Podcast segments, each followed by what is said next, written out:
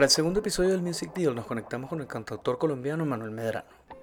Manuel fue reconocido por la Academia al recibir tres nominaciones a los premios Latin Grammy en el 2016, llevándose dos premios a casa, incluyendo el Best New Artist. Su primera producción, Manuel Medrano, fue producida por Juan Pablo Vega y le permitió firmar con Warner Music. Tuvimos la oportunidad de escuchar parte de la historia de Manuel, desde sus inicios en los bares de Bogotá, el arduo trabajo que realizaba escribiendo canciones y cómo tuvieron que regendar la grabación de su segundo disco en México. A continuación, la conversación con Manuel Medrano. Te quería preguntar para arrancar, lanzaste mi otra mitad el 7 de febrero de este año y el mundo se fue a la chingada. Eh, ¿en, qué proceso estabas de, lanzamiento de la canción cuando pasó todo esto? ¿Estabas haciendo medio? ¿Acababas de lanzar videoclip? Sí, lanzamos el video y la canción al tiempo, estábamos haciendo como promoción y estábamos como en de todo un poco, grabando un disco, haciendo promoción, eh, teníamos un par de shows por ahí también, íbamos a hacer el, precisamente el 17 de febrero, no, enero, febrero, sí, era febrero o era marzo, cuando empezó todo, en marzo, ¿verdad? O sea, como ya... Como el 17 de marzo. Literal, literal, el 17 de marzo teníamos Alejandro Sanz en Cali, como un concierto juntos y, se canceló. Y fue muy chistoso porque eh, pasa lo siguiente, precisamente cinco días antes de ese concierto yo estaba en México. Creo que hablamos, no me acuerdo, me encontré con Jeff y, y, me contó que tú estabas allá, pero ese día no nos pudimos ver. A la final es que cenamos, hablamos, todo chingón, todo bien, como, marica, al pelo, o sea, como que uno sospechaba que estaban pasando cosas raras por ahí, pero pues lo normal, ¿no? Lo de siempre. siempre el mundo anda como en una el mundo anda en una constante guerra fría y toda extraña que uno nunca sabe en qué momento va a pasar algo.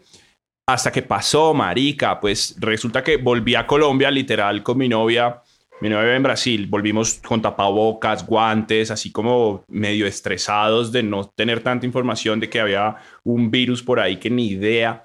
El caso que llegamos a Colombia, todo bien. Yo tenía unos compromisos en Colombia también de medios. Acabo de hacer medios en México. Estábamos en los Spotify Awards allá. Mm, hice, hice medios en Colombia y, y finalizando los medios en Colombia, que tenía tres días de medios y al tercer día pues ya yo estaba yendo a los medios con tapabocas y con guantes como, como por prevención, pero no estaba muy enterado de, realmente cómo funcionaba la vuelta. Y creo que hasta el momento todavía no me entero, a pesar de que ya ha pasado un mes y medio de apocalipsis rarísimo donde todos los humanos están encerrados. Eh, que creo que pues apocalipsis no es la palabra, ¿no? Porque no se está acabando el mundo. Eh, el caso es que yo tenía un meet and greet en Cali, el concierto con Alejandro Sanz en la ciudad de Cali y había un meet and greet conmigo antes del concierto. todavía no habían cancelado el concierto, pero yo ya estaba preocupado porque ya las noticias como que tenían a todo el mundo así con los pelos de punta y es que, mejor dicho, no se pueden tocar, es que no pueden salir de la casa. Entonces yo le dije a mi equipo, oigan, ¿qué hacemos con el meet and? Hay una situación sanitaria mundial. Entonces como que todo el mundo como que dijeron, no, pues, ¿cómo vas a cancelar el meet and greet? yo, no, pues no lo voy a cancelar, pero si ustedes ponen a una persona en la puerta del lugar y le dicen a, a, los fans, pues, que no nos podemos tocar porque hay una emergencia sanitaria en el mundo, pues vemos la posibilidad de hacerlo, pero por lo demás es, es, es extraño. Eh, claramente todo el mundo se nos fue encima de que cómo íbamos a hacer eso y que no sé qué. Y al otro día cancelaron todo en todo el mundo, Coachella, Palusa, todos los festivales en Europa, cancelaron el concierto también, empezó eh, emergencia sanitaria en el mundo y claramente en Colombia también pues empezó como un aislamiento preventivo, digámoslo así. Yo en el fondo como que lo, lo veía venir y, y pues para el 15 o el 16 hice un mercado literalmente como para, para quedarme en casa a una temporada, porque sí me lo imaginé y fue muy chistoso. De ahí en adelante siguieron pasando cosas. Lo siguiente fue hablar con mi productor. Íbamos a grabar, a terminar de grabar el disco en el Desierto de los Leones con Juan Pablo Vega. Eh, literal, nos íbamos el, el 20 para México. Yo me guardé desde el 17 y le escribí, oiga Vega, está pasando esto en el mundo, yo creo que nos va a tocar mover el desierto pues para más adelante, men. Y me dijo, no, eso en algún momento le va a tener que dar a todos, vamos y nos encerramos en el estudio a hacer música y... Entonces, él estaba como en esa película, ¿no? yo, estaba en una, yo estaba en una película un poco más Todos pasamos por ahí. Yo pasé por ahí. Ah, sí. Yo, estaba, yo no estaba tan chill. Yo no estaba tan chill, honestamente. Eh, entonces yo le dije, como, Marica, yo creo que no. Entonces, como que ese día lo dejamos ahí y al otro, dos días después, le escribí de nuevo y le dije, Marica, ni por su salud ni por la mía, eh, voy, a, voy a hacer esto, así que pues lo voy a, lo voy a aplazar. Voy a aplazar el estudio. Y adicional a eso, pues tampoco quiero que me coja una cuarentena obligatoria en otro país. ¿Sabes? Porque en, en, Colombia habían muchas.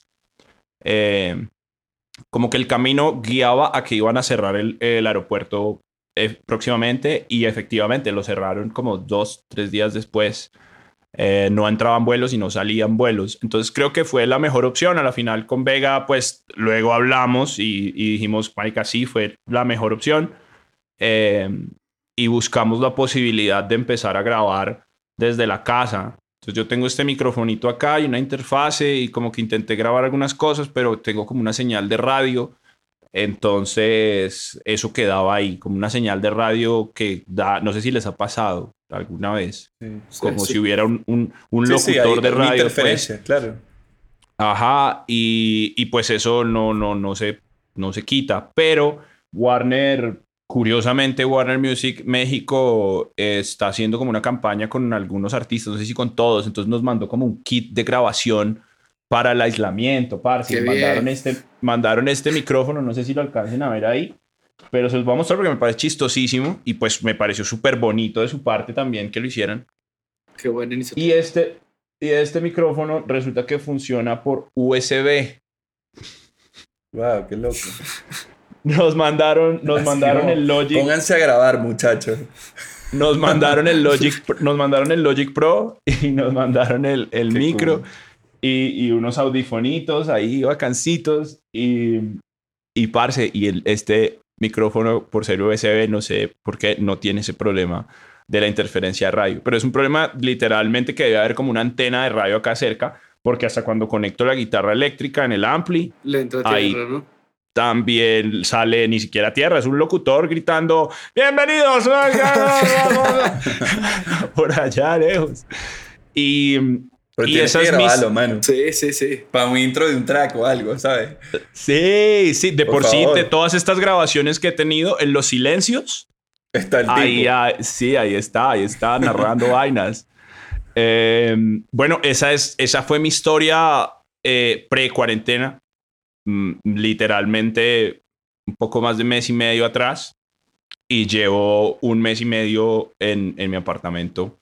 eh, acá pasando esto como pues también muy positivo, muy, muy optimista, muy enfocado. A mí me encanta estar en mi casa. Ustedes pues sabrán tanto como yo que la vida de un artista es estar fuera de casa, así que no sé si les pasa igual a mí que aprecio demasiado los tiempos, el tiempo que puedo estar en mi casa, así que ha sido maravilloso, parce. He cocinado, no, no estoy diciendo que sea mi pasión ni que sea un gran chef, pero pues anteriormente lo único que hacía era pedir domicilios y, y comer en hoteles y por fuera. Entonces, no, no sé, creo que hasta le ha hecho bien a mi cuerpo también cocinar en mi casa sano. Eh, la he pasado muy bien. En realidad, al principio les decía que no he hecho más que dormir y sí, he, he tratado de descansar, pero también he tenido un montón de trabajo. Hemos participado en festivales eh, que han organizado ciertas entidades para recaudar fondos para los más necesitados por, por, la, por, por el COVID. Mm, estuvimos con la UNICEF y una compañía que se llama Páramo, que hace Stereo Picnic en Colombia. Ellos hicieron un festival digital precisamente también para recaudar fondos con Caracol Televisión. Hace poco, hace un par de semanas, se unieron literalmente todas las programadoras del país, como públicas y privadas, Caracol Radio, RCN Radio, eh, CM y todos los medios, también para hacer un evento que se llamaba Colombia Cuida Colombia y era también para recaudar fondos para las familias que más lo necesitan, porque en, en Colombia sí hay una situación crítica con respecto a personas que no han podido, o sea, que el aislamiento sí les ha costado, les ha salido muy caro, ¿saben? Las personas que Claro, viven del sin día a día, las personas que tienen que salir a vender dulces o los desempleados, los, los restaurantes, han, ha habido muchos restaurantes que han caído en la quiebra por, por, Por eso, de Sí, por si te- hace te- poco te me enteré, uno de los restaurantes donde yo tocaba eh, años atrás, ponle tú, hace seis años, men, quebraron. Quebró. Y Wow, qué triste. Qué duro. sí, sí, me, me rompió el corazón esa noticia, men. O sea, yo toqué en ese lugar como seis, siete años con Juan Pablo Vega, precisamente también. No sé si ustedes lo conocen. Sí, ustedes lo conocen, claramente. Claro. De, de hecho, te voy a preguntar, el primer disco, Manuel Medrano, eh, lo produce Juan Pablo, ¿cierto?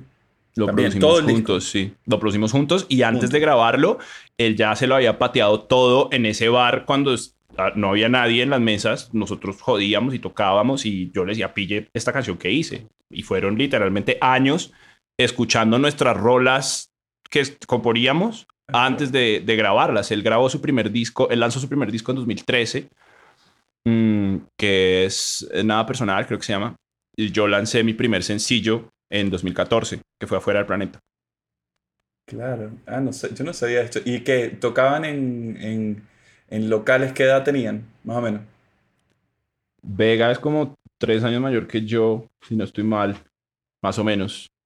Eh, pues yo tengo una larga historia en bares. En el último bar que, que fue en este que toqué con Vega, eh, o sea, cada uno tenía como su, su horario y sus días, ¿no? Tocamos como ocho años ahí. Cuando yo Guitarra llegué a. Sí, sí, guitarra y voz. Y digamos que el lugar contrataba a un percusionista, a un multipercusionista y a un bajista. Entonces, los, lo- lo- de lunes a miércoles, ponle jueves, era solo guitarra y voz y cada músico tenía como su día y sus horarios. Y los fines de semana eh, venían estos chicos, el percusionista y el bajista, y ellos literal se pegaban a todo lo que tú hacías. O sea, no había partitura, no había ensayo, no había nada. Llegabas, te sentabas. Chicos, a que este tema de Raguayana por sol, adelante, y lo, lo improvisaban contigo. Era muy divertido, weón. Cool, Realmente claro, rarísimo. Obviamente rarísimo. Cero musical, o sea, no muy musical, pero cero, ¿cómo decirlo? Profesional. Era, era extraño, era extraño, era extraño. Pero yo, yo, yo he sido siempre muy empírico, entonces yo las canciones todas las sacaba como muy a mi manera también, los covers y esas cosas. Entonces era muy divertido y sobre todo pues ver a estos manes persiguiéndote las notas, pero salía muy bien, ese lugar se llenaba, men. Esto, Eh, esto- estos primeros discos, estos primeros temas que sacaste este año y a finales del año, de- del año pasado, ¿forman parte del disco que ibas a grabar en, en el Desierto de los Leones con Juan Pablo o no?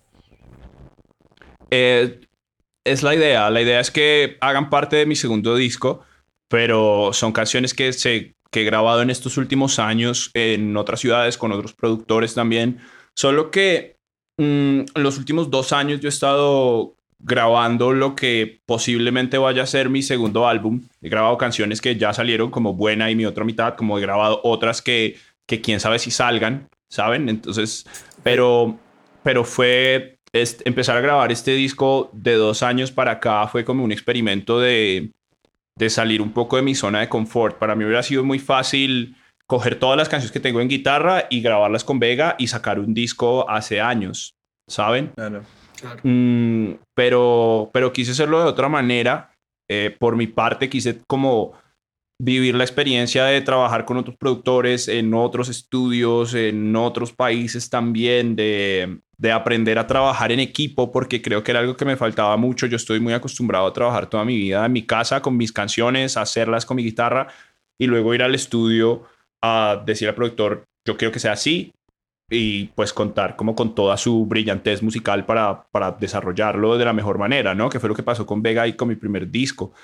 Vega también es empírico, pero el tipo es musicalmente brillante, digámoslo así, Eh, y, en el, y en temas de producción también. Eh, con este segundo disco quise, quise arriesgarme, arriesgarla más, ¿saben? Quise salir a componer con otros artistas, que es algo que me cuesta mucho trabajo, pero que siento que tengo que aprender a hacerlo. Eh, eh, Además de eso, estás, que- estás experimentando otra búsqueda de sonido también, ¿no? O sea, no solo con el tema de la Sí. composición.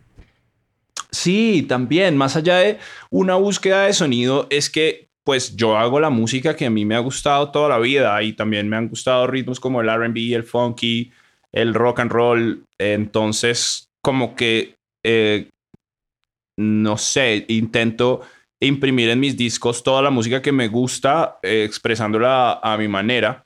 Y fue lo que pasó en el primer disco. Si tú lo escuchas, el primer disco tiene desde bolero hasta country, rock, swing, jazz, tiene RB, tiene pop, baladas. Tiene reggae Entonces, también. tiene un reggae también, sí. Eh, y quiero que pase eso también con el primer disco. ¿Cuál es la suerte y cuál es la diferencia de la reacción de las personas al respecto? Que cuando yo lancé mi primer disco nadie me conocía y me conocieron por afuera del planeta, que fue mi primer sencillo, que es una baladota. Una letra hermosa. Pero así como también me gusta la metáfora y las... Y, y la... De pronto la una forma poética de decir las cosas. También me gusta la sencillez, ¿no? Y todos tenemos días de, de días. Em, este, este disco no, no gozó de ese privilegio del anonimato, sino que en cambio es, he estado lanzando un par de canciones. No ha salido el disco completo, que de pronto el concepto del disco completo la gente lo entienda más. Em, sino que salió de la canción de un artista que la gente conoció por dos baladas, pero también em, son personas que de pronto no se tomaron el tiempo de escuchar el disco completo, por decirlo de alguna manera. Claro. Primero. ¿Sabes que Estuve escuchando, lo- bueno, en estos días estuvimos los, los tres escuchando el, el- tu disco, ¿no? Y, y a, a mí una de las cosas que me impresiona es eh, cómo, y, y- y se me hace, me hago la pregunta, es como, te- tienes, un, tienes un disco, eh, un disco como, como bien dices tú, súper variado, o sea, que tú todavía tienes la oportunidad de hacer lo que tú quieras. Eh, y, cuan- y con ese disco te ganas dos Grammy. Con ese disco eh, tienes múltiples nominaciones con los Grammy. Recuerdo cuando nosotros fuimos a los Grammy, eh, y cuento esto porque cuando estábamos ahí comiendo en, en la feria, yo, yo eh, eh, es- ese año yo me sentía como súper desubicado. Eh, con respecto a, todo lo que estaba pasando y, te vimos a la distancia y, estás, y, uno siente, bueno, este pasó por un buen momento el año pasado, ya se veía que tenías como un buen manejo de la situación y con nosotros fuiste súper cool.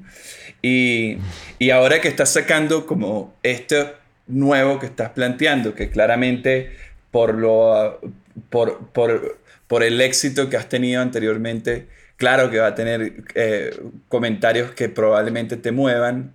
¿Cómo te sientes tú con ese reto que te viene ahora? ¿no? O sea, ¿qué tanto afecta eh, lo efectivo a nivel comercial que fue tu propuesta artística anteriormente con lo que estás empezando a hacer que ya estamos viendo que es como, ok, I'm gonna do whatever the fuck I want y, y, y en algún momento lo entenderán. Siento yo desde mi perspectiva qué es lo que está pasando y que creo que además este segundo track, mi otra mitad, es como, oh, ok, ok, ya eh, uno va como, no, eh, Vas cogiendo la onda. Claro, claro, vas entendiendo en el viaje en el que estás tú también, ¿no? Entonces, ¿qué, qué- qué- cu- ¿cuánto te está afectando el éxito? Esto no, para nada. El éxito del primer disco es totalmente favorable y nunca va a tener puntos negativos en mi vida y en mi carrera. Por el contrario, todo lo positivo, check. Si esta mierda se acaba mañana, man, me muero feliz. So, Claro. fue mi sueño hacer ese disco y lo hice también como se me dio la gana, ¿sabes? Porque no tenía nadie chuzándome el culo atrás diciéndome cómo lo tenía que hacer. Cuando lo grabamos con Vega, yo todavía no había firmado con Warner Music. Eh, literalmente yo alcancé a terminar el disco y todavía no había, eh, todavía no había firmado a Warner. Nosotros firmamos a Warner después de lanzar Afuera del Planeta. Y para cuando yo lancé Afuera del Planeta ya más de medio disco estaba hecho y fueron literalmente las canciones que, que yo escogí de, no sé, ponle de 30, 40 canciones que había escrito en toda mi vida. Escogí esas 12 para ese disco. Em, y em, entonces, pues también lo hicimos con Vega como, como quisimos. Vega creo que tenía mucho, mucha idea de todo lo que a mí me gustaba musicalmente porque me escuchaba tocar covers todos los días en un bar mientras él esperaba su turno para cantar. Eh, tiene mucha influencia también de jazz similar a lo que a mí me gusta y a lo que yo me proyectaba para este disco, para este primer disco, Manuel Medrano. Entonces creo que, creo que fue muy acertado. No sé, fue también, también, pues yo hablando muy abiertamente les voy a decir algo. Yo no era una persona que hiciera parte de la industria ni quisiera parte del gremio musical, tampoco porque no soy músico de academia, entonces no conocía a muchos músicos. Eh, no hacía parte del gremio porque uno, nunca me interesó, dos, no vengo de, de eso, ¿saben? Tampoco. So, yo vengo de una familia como súper humilde, me ganaba la vida tocando covers en un bar, que ni siquiera los tocaba bien, pero tenía como mi estilo. Y, y, empecé a escribir canciones en base a una necesidad, a una necesidad de escuchar algo que yo sentía que no lo escuchaba en ninguna parte. ¿Sí me hago entender? Claro, por supuesto. Entonces quería escuchar eso en particular, quería crearlo, quería crear eso que no encontraba en ningún artista, siendo, siendo fan de todos los artistas también, porque de muy niño era muy fan de muchos cantautores, así tipo Chico Barque, Seu George, um, Toquiño, Silvio Rodríguez, todos los All Star de la Fania. Mm, obviamente, pues también tuve en el colegio toda la escuela del rock, eh, Led Zeppelin, Metallica. Eh, escuchaba como, yo montaba tabla en el colegio, escuchaba como Slipknot, eh, Corey Taylor. No sé, era, obviamente escuchaba toda la música y nunca tuve como una fijación precisa en, en alguien. ¿saben? En alguna artista nunca tuve un póster en mi, en mi habitación, nunca coleccioné un disco. Y son cosas que en su momento yo decía, hey, yo soy una persona rarísima, me doy vergüenza, como no tengo ninguna afición, como no tengo ningún artista que me vuele la cabeza. Y sí había mucha música que me volaba la cabeza, pero hasta ahí. Claro. ¿Saben? ¿Cómo, en, ¿Qué estabas escuchando cuando hiciste Manuel Medrano, el primer disco? ¿Y eh, qué, estás, qué estás escuchando ahorita que, que, que, se viene este proceso ahora del segundo disco? ¿Estás escuchando cosas diferentes? Mm, bueno, yo toda la vida he escuchado de todo. En los últimos años, últimos cinco o seis años, como que también paré de escuchar mucha música y simplemente me dediqué a crear. Eh, entonces puede que cuando estaba haciendo Manuel Medrano eh, no escuchara música pero, pero por ejemplo, antes de eso, les puedo decir como que tocaba en los bares. Me gustaba mucho Jamiroquai, me gustaba Matis Yahoo, que es reggae. Eh, escuchaba también toda la salsa que quieras, algo de hip hop. Eh, me, me pateé a todos los pop, desde Luis Fonsi cuando era No me voy por vencido, eh, hasta Andrés Cepeda, que es como uno de los artistas pop más reconocidos de Colombia, eh, porque tocaba eso en bares. Había un bar en donde solo podía cantar rock en inglés. Yo no hablaba inglés, pero entonces lo que hice fue necesitaba trabajar y entonces busqué imprimir un montón de letras, hice un book y lo ponía ahí en un, en un este y tocaba era rarísimo porque tocaba como Frank Sinatra, tocaba The Doors, eh, ¿Cómo se llaman los manes de Lemon Tree? ¿Google Dolls? Mm. Eh, no. Eh... Ah, se me fue el nombre, pero bueno, de todo. Coldplay, Maroon 5, Bruno Mars, eh, y ese era un día más de trabajo. Entonces yo tenía, yo de niño, literalmente, de chamaquito éramos muy pobres. Full Fool's Garden. Literalmente de chamaquito éramos muy pobres y, vivíamos como los tres en un pedacito de casa así de este tamaño, pero creo que cuando era niño tenía muy claro todo lo que quería hacer en la vida, no tenía ni idea de cómo lo iba a hacer, pero, pero uno sabía que eso no iba a ser así para siempre, ¿me entiendes? Dos, quise, quería salvar el mundo. O sea, yo me crecí viendo películas de superhéroes, jugando con superhéroes, man. O sea, yo creo que todos de niños en algún momento tenemos ese espíritu de, de querer salvar el mundo. Con el tiempo, la idea se fue transformando y ya no quería salvar el mundo, sino transformar el mundo, aportarle un granito de arena. Entonces, pues llegó la música a mi vida como a los 13, 14 años. Eh, pero yo no lo veía como por la música, yo seguía como con esa idea tradicional de pronto que le siembran a uno de hacer una carrera y eso. Em, yo iba más por ahí. Eh, me acuerdo que antes de graduarme del colegio yo vendía maricadas en la calle, tocaba en un bar los fines de semana y, y así me ganaba unos pesos. Em, también me di cuenta que pues no era un personaje de trabajar de domingo a domingo de 8 de la mañana a 8 de la noche. Pero igual, o sea, si cantaba los fines de semana, me empezó a ir muy bien cantando los fines de semana, conseguí un trabajo en un almacén de instrumentos musicales a los 18 años y trabajé un año ahí, ahí me conecté un poco más con los instrumentos, digamos, y empecé a escribir canciones a los 18 años. Y ahí dije como, man, quiero hacer esto el resto de mi vida. Sentí cosas que nunca antes había sentido escribiendo canciones. Claramente yo ya había descubierto qué era sentir gracias a la música, ¿no? Ya había escuchado artistas que me habían hecho reír, llorar, que me habían hecho levantar las manos, ¿saben? Claro. Em, pero encontré eso desde el fondo de mi ser hacia, hacia afuera y fue impresionante.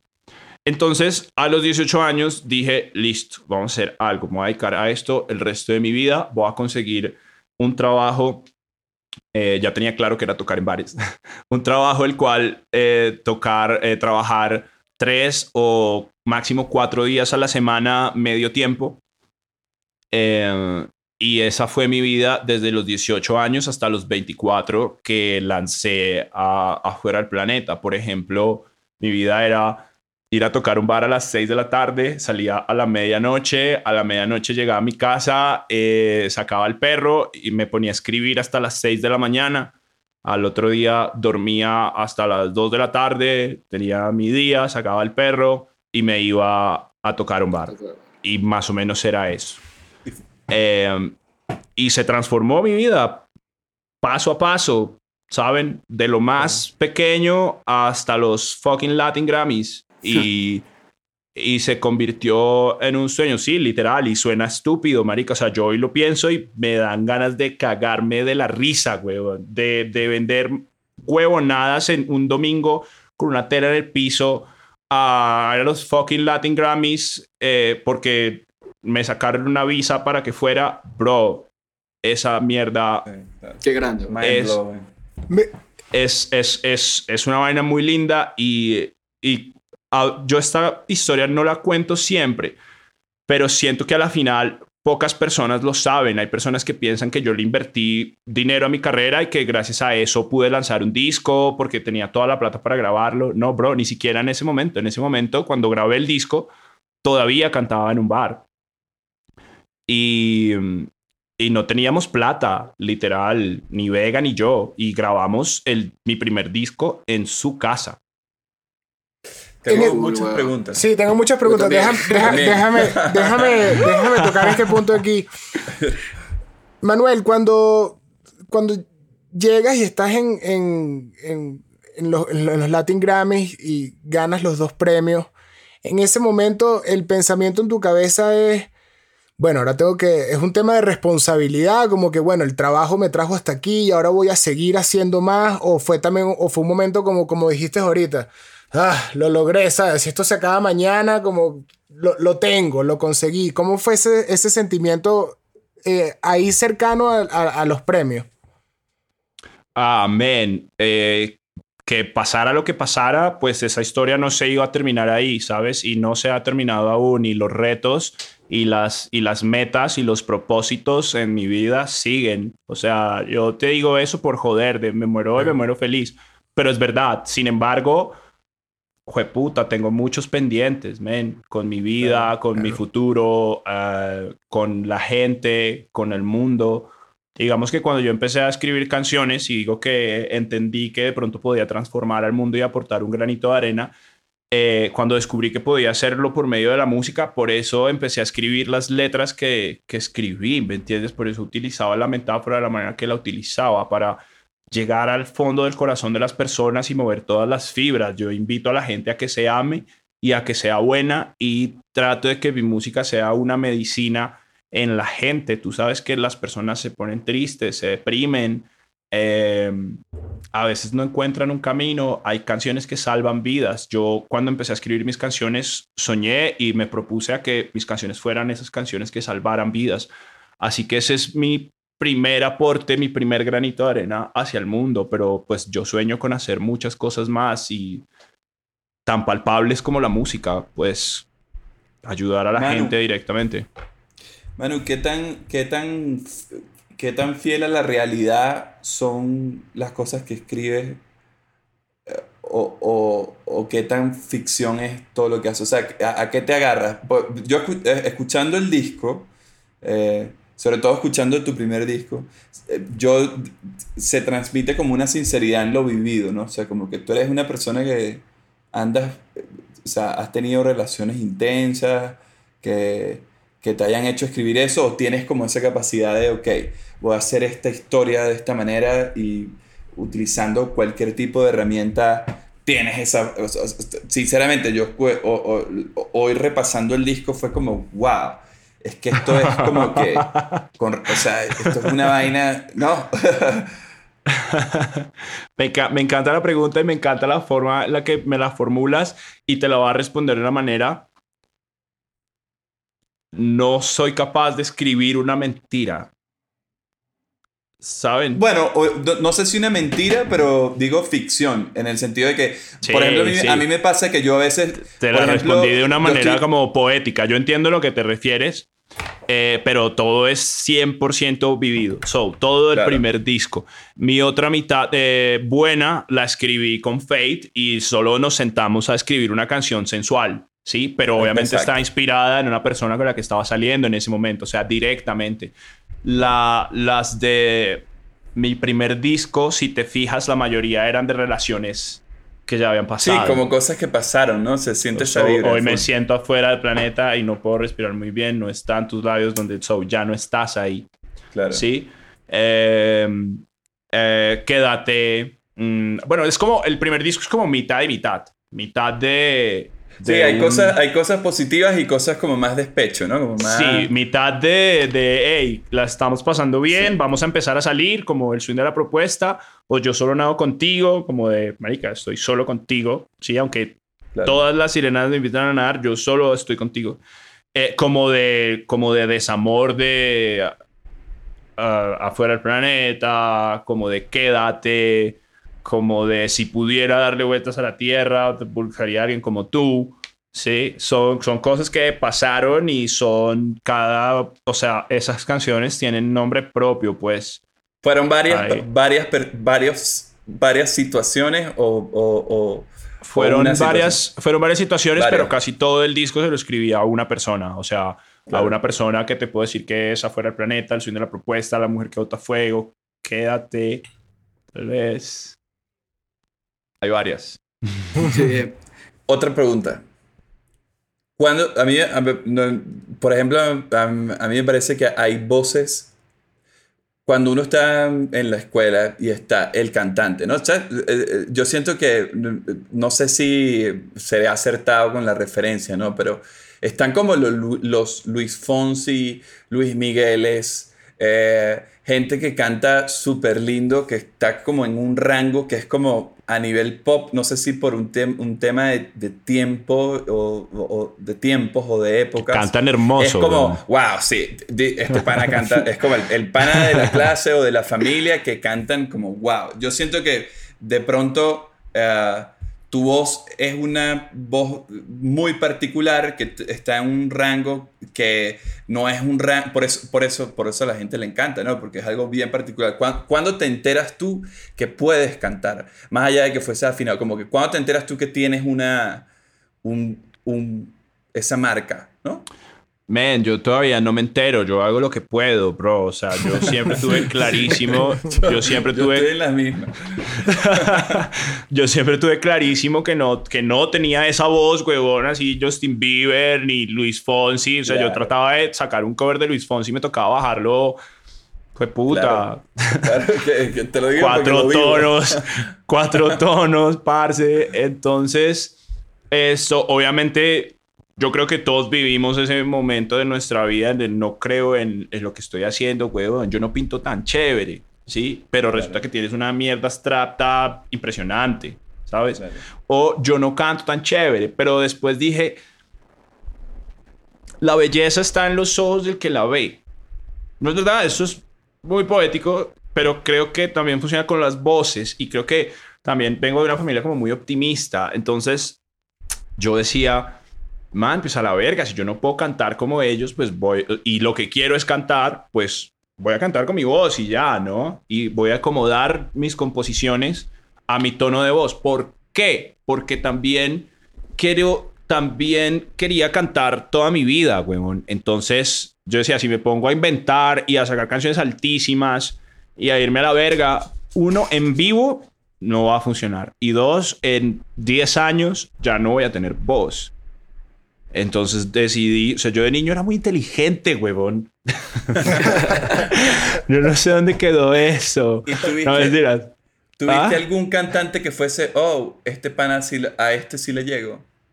Como que te sentías muy cómodo cobereando. Te vas a cagar de la risa. Yo cantaba igual a Silvio Rodríguez, weón.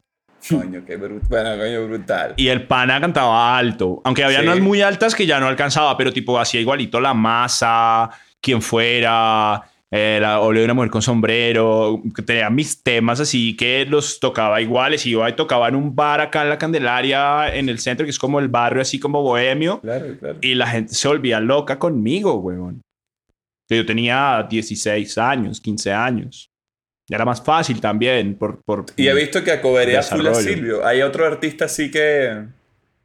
En la guitarra, por ejemplo. ¿cómo, cómo- v- v- por- hay, mucho, hay mucho de guitarra en, tu, en, en tus entrevistas, en ti, ¿no? Como que siempre está presente la, la guitarra, además electroacústica. Sí, ¿Qué- me ¿Cómo fue esa relación? ¿Cuándo, cómo, ¿Cómo llegaste a la guitarra? Bueno, uno, yo creo que me costó mucho trabajo tener una guitarra buena en mi vida, entonces las aprecio un montón. No, mentira, simplemente me encantan, me encantan, weón. Pero sí, tengo también mi historia con mis primeras guitarras que eran un desastre, o mis primeras guitarras que me prestaban para ir a tocar a un bar y, y bajándome de un bus se me dañaban. Digamos que iba a tocar al bar y me estaba bajando del bus y por la puerta, ¡pra! Eh, no, no, eso me pasaron mil historias con guitarras cuando estaba chino. Eh, ¿Qué ahora guitarras con los- eran? eh, guitarras de palos y que no Sí, tenían marca. Cuerda de nylon. Cuerda de nylon, sí. Cuando trabajé en la colonial, en el almacén de instrumentos musicales, me compré una guitarra, una Admira. Eh, Admira es una marca de guitarras españolas, también son de nylon. Y el luthier, que no me acuerdo cómo se llama, el tipo les pone referencias con nombres de mujer. Yo todavía tengo esa guitarra y la mía se llamaba Irene. Es una guitarra así con diapasón de palo de rosa, eh, roble, cedro, hermosa, Uh, hermosísima. Sonaba hermosísimo y se la compré a un amigo que tocaba guitarra eléctrica, pero la tenía, estaba nueva. Eh, y lo que hice fue que le mandé a instalar un Fishman, un micrófono de guitarra claro. Electroacústica. Yo hice lo mismo. Y es malísimo. bueno, no, el mío era la verga, cuando tenía una A mí no me pilita. funcionó. No, a a mí Se me quedó despegaba. perfecta. Ah, no, no, no. La ventaja es que conseguí un luthier, marica. Ni siquiera me acuerdo quién se la puso, pero conseguí un luthier así, el man más duro. Eh, eh, el micrófono, me acuerdo que ahorré plata para comprarlo porque costaba como 240 mil pesos, son como 80 dólares. Sí, Mm. Claro. Que para mí en ese momento pues, no, era, no era una vaina de que lo saco y lo compro, no. Tocaba ahorrar para comprarlo. Eh, y, y bueno, entonces esa fue como la primera guitarra buena que tuve, pero ya tenía 18 años. Yo toqué en bares, yo toqué en bares desde los 15. O sea, Claro. tres años ahí pedaleando con guitarras de mentiras, microfonitos de esos que le pegabas ahí a la madera y que sonaban como una lata. Fue muy chistoso. Yo, yo tengo curiosidad de, de tanto que has escrito temas y canciones. Tú, ese Manuel, tiene un proceso creativo. O sea, tú tienes una manera de decir, yo escribo de 9 a 10 de la mañana, o, ¿sabes? Tienes algún tipo de ejercicio, porque dices que llegabas a los bares y de 12 a 6 de la mañana te sentabas a escribir, ¿no? Entonces, Eso era, eso fue como una rutina que, que se causaba a raíz de, pues, de esa necesidad, ¿no? De que, pues, en mi trabajo era más nocturno. Sales de tocar un bar también con mucha adrenalina, es como si salieras de un concierto, o sea, tocarte, siento que tocarte genera mucha adrenalina, no sé si estoy hablando mucha paja, pero el solo hecho de coger total, una total. guitarra por una hora y cantarle a 20 personas en un bar, esa mierda es intensa, bro, ¿sabes? Porque tú lo estás dando todo también. Total. Es obvio, llegaba a mi casa a sacar al perro, a comer algo, eh, y no tenía sueño. Entonces, igual también me apasionaba llegar a tocar guitarra y a, y a escribir, ¿no? Eh, pero eh, también en ese entonces y ahora ha sido muy de, de inspiración, de el momento que esté inspirado y me sienta en la capacidad para hacerlo bien. Hay momentos en los que no, te digo, no, si me siento a escribir no me va a salir una palabra. Como otros en los que respiro y el pecho se me infla así como de tienes que sentarte y coger la guitarra y escribir un tema. Claro, y te dura, eh, existe como un comportamiento que ya hayas identificado de, ok, esto pasa cada cuatro años, o esto pasa cada uno, cada dos. ¿Cómo... Sí, sí, puede pasar dos o tres veces al año en cualquier momento del año.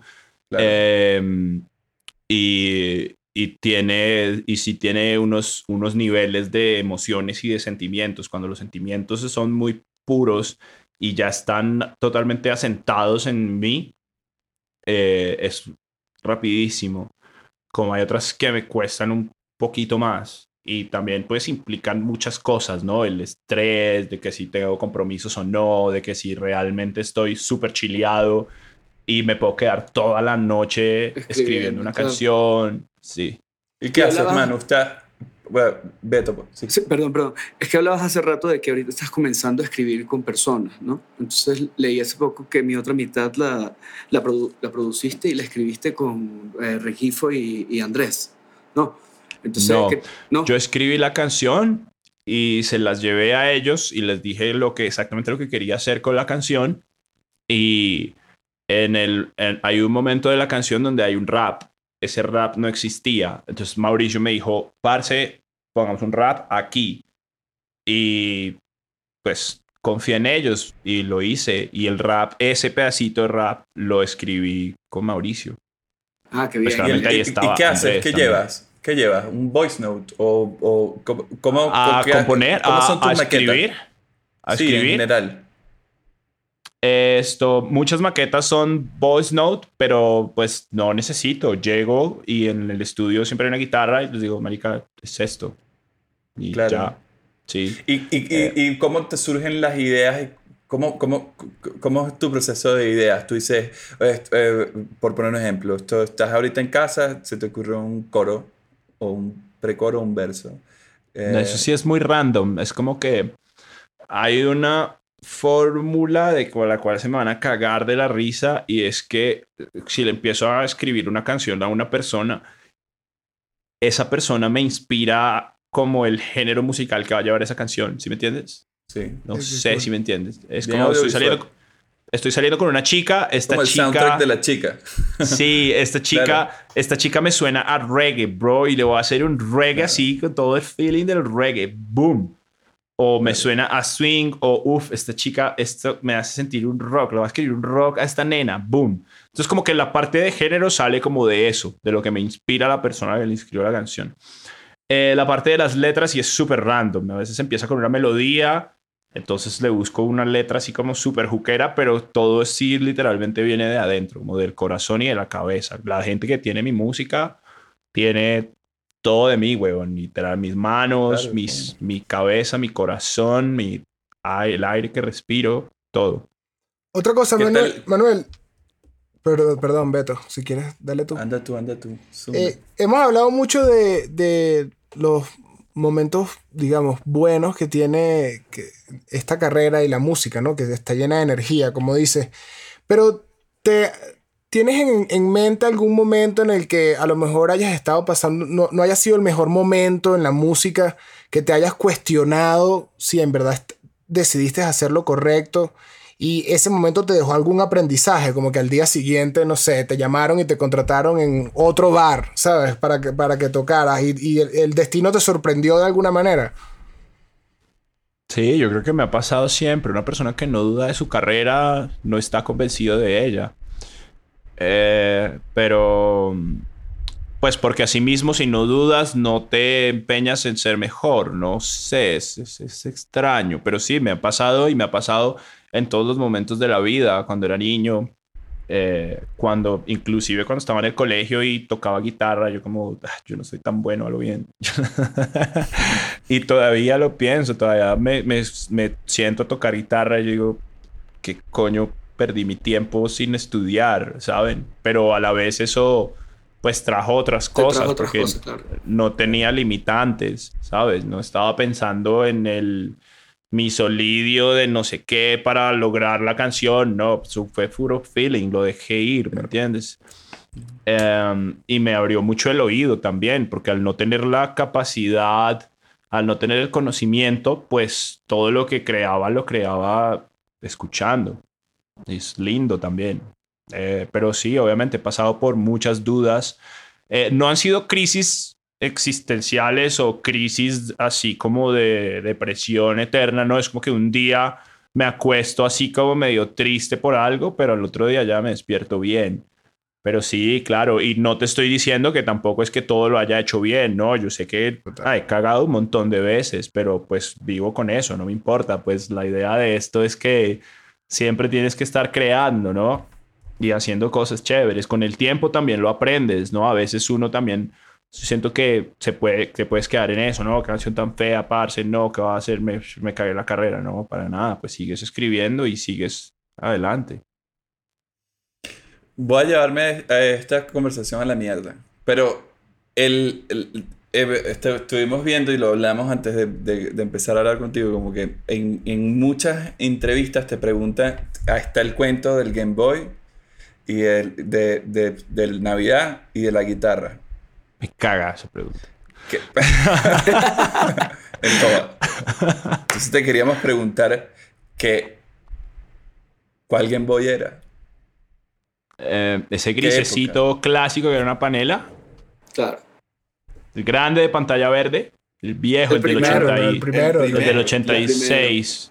El del 86, sí. Que yo creo que ya para ese entonces existía el otro, el Game Boy que le seguía, que la pantalla era blanquita, más chimba. Eh, pero ustedes ya saben, ¿no? ¿Y tú sientes que ese, ese manual de esa época Qué pena que mire hacia atrás, sino que es que a veces el programa se deja de grabar solo, weón. No, no, tranquilo, tranquilo. Ah. Um, ¿Tú sientes que ese manual de esa época, que claramente tenía las prioridades en otro lado, eh, to- todavía sigue en, en, en ti? En ese sentido de, por lo menos yo me considero una persona muy eh, DDA, ¿no? Como que con, con este- e- ese comportamiento de, de no, DA, ¿qué de no ir por ¿De- el de camino antes? regular, ¿no? ¿Qué? ¿Cómo así? ¿Cómo así? ¿Qué significa DA? No, DDA, es déficit de atención. Ah, Como- muy bueno. ¿no? Yo, yo, te yo, yo, yo, lo, yo lo imaginé como de, de antes y yo sí, weón, somos, somos iguales. yo No, no, todavía soy el mismo peladito de antes, weón. Trato de que no se me vaya nunca, weón. Porque ese man Claro. la tenía muy clara en la vida. ¿Y tuviste el Game Boy después? Sí, tiempo después, tiempo después. No me acuerdo cómo llegó. pues, estaba vuelto mierda. eh, pero tiempo después llegó un Game Boy. Tiempo después llegó un Super Nintendo que me regaló mi hermano. Y pues creo que fue como mis, de mis consolas favoritas. Porque pues después ya la música se apoderó de mi vida y abandoné por completo las consolas. Una pregunta, Ah. Manuel. Ahí, en los próximos planes de Manuel Medrano, el próximo disco, ¿viene algún tema en portugués? Espero que sí, weón. Tengo tantas ganas de hacer una canción. eh, de grabar una canción con Sue George. Pero no sé, no lo conozco, solo le voy a escribir. Hey, Sue George, fala sério. Estás aprendiendo, ¿no? Me toca, weón, pero soy más Claro. malo, parce. Co- eh, ¿Cómo hablan? En, en- en- eh, eh, eh, ¿Cómo se comunican? En español, la china es muy inteligente, weón. Ella, Ok. se- ella vivió, vivió en Colombia tres meses y al mes, cuando yo la conocí, ya hablaba perfecto español. Entonces fue como un regalo de la vida. La china es hermosísima, me adora y, y cuando la conocí hablaba español perfecto, weón. O sea, no fue como que me tocó Perfecto. sentarme en el Duolingo ahí a, para decirle hola. No. Yo me sabía unos temitas en portugués, pero era una vaina más fonética, ¿no? Como que me los aprendí, tengo idea de qué dicen. Eh, y por ahí va la cosa, pero, pero no, hubo, hubo química y hubo match desde, desde a primera vista, literal. Entonces, Manu, di- dile, Beto, dile, sigue tú. ¿cómo, por, ¿por dónde vas en esto nuevo que estás haciendo? ¿Qué, estás, qué te está moviendo ahorita? Como en un 20%. No sé, he lanzado dos canciones, marica, o sea, y... y Claro, no pero y las canciones que van a grabar están, o sea, ¿qué, qué te está moviendo? ¿Cómo, sabes? ¿Qué, qué Ah, está- se viene, se viene un disco del hijo de puta Beto, weón. Mucha música muy chévere, marica, y, y con muchos cojones, y muy musical también. Y no tiene nada que ver con lo que ya salió tampoco. Eh, pero muy original, pues, muy yo también. Y me gusta el resto, y creo que esa es la clave, parce, cuando sacas Claro. algo, que te guste el resto. Digamos que las primer, los dos primeros temas que, que sacamos no son como lo más top, pues que se va a venir en el disco. Se van a venir algunas de guitarra, se van a venir unos rocks, hay algo de funky también, tengo por ahí un reggae, eh, hay mucho rock, rock bacano. Y no sé, cosas. Ya está chéveres. escrito todo. O sea, ya, ya estás Yo para entrar al estudio. creo, yo creo que sí. Sí, ya, ya todo está para entrar al estudio. Yo creo que sí. Lo que pasa es que estos dos años también experimenté muchas cosas. Hubo muchas veces que me fui, no sé, una vez me fui para Nueva York y allá me senté a escribir con los productores, con Arcauti y con Mosty, salió buena, que la escribimos con Fate. Eh, eh, una vez me fui para Aruba a hacer música con Gion. Estuve en Miami haciendo música con con Tiny, brutal también, pero eso fue más experimental, eso es, ¿sabes? Es literalmente Sí, más en, la- en la experimental. búsqueda. Y se crearon cosas. No, la búsqueda era que ya las canciones que yo quería grabar para este disco ya están escritas hace rato y he escrito más solo. Pero eh, más que la búsqueda es el aprendizaje. El aprendizaje de trabajar con otros productores, de trabajar desde soltar la guitarra y de trabajar desde el beat, de trabajar en otro país, de puta, de salir, de pararme del sofá, weón, y, y camellarla. ¿Sí me entiendes? Y no quedarme con esa duda de qué se sentirá, weón. ¿Sí me entiendes? Ir a hacerlo. ¿Mm? Porque como te dije hace un rato, yo, la fácil era coger esas canciones y tener la guitarra, ir a donde Vega y hacer la, la misma fórmula, weón. Eso. Pero sí tenía claro que iba a experimentar por este lado de viajar y trabajar con otros productores y, y la vaina. Y ya tenía reservadas unas canciones que yo solamente se las quiero poner a Vega, por ejemplo. Claro. ¿Qué? Bueno, ¿no? yo creo que estamos listos, en verdad. Ajá, ya. Yo creo que, yo creo que estamos listos. En verdad. Estuvo súper cool esta, esta conversación con Manuel. Mano, qué la serio, prueba. brother. No, ¿Hacer la increíble, hermano, increíble. No, la verdad, que buenos cuentos, pues, claro. No sé, estábamos tratando de ver que. Bueno, un poquito ahí habla del proceso, men. Y en verdad está, está el- desde, desde la mayor sinceridad del mundo, como que. eh, creo que, que el- un artista como tú, que, mm, que, que, que ha pasado por las cosas que has pasado, eh, son esos panas que uno dice como que, bueno, panas, ojalá todo el tiempo eh, todo vaya mejor y que estas cosas que sabemos que eh, para ti mismo y, y, bueno, desde, desde lo, lo más personal a nivel artístico, creo que cuando uno se sale de la zona de confort y uno sabe que uno puede encontrarse con ciertas paredes, eh, si no te chocas contra la pared, no, no, no, no pasa absolutamente nada, ¿no? Y si, si no, eh, de alguna manera uno no rompe paradigmas para no, para que no te limiten creativamente, eh, entonces la carrera se convierte como aburrida y monótona. Entonces, creo que esto que estás haciendo ahora es como super cool, que, que sé que, que va a traer mil vainas buenas para ti.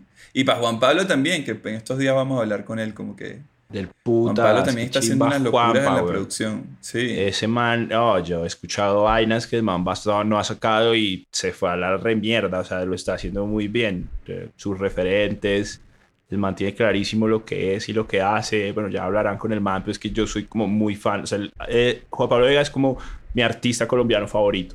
So, fácilmente.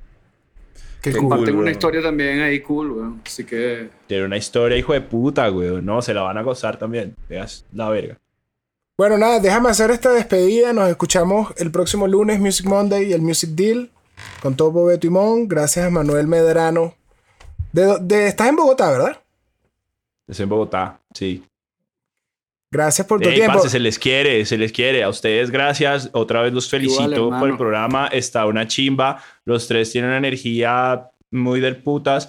Esto, pues, eh, se siente más como una charla de panas que, que cualquier otra cosa. Entonces, creo que eso es éxito asegurado también. Hermano, éxito La en tu, gente, en tu la nuevo gente se disco. va a divertir mucho escuchándolo. claro que Gracias. sí, weón. Queremos escuchar ya el próximo. Queremos, queremos escuchar ya el próximo disco, hermano. Esto es el Music Deal.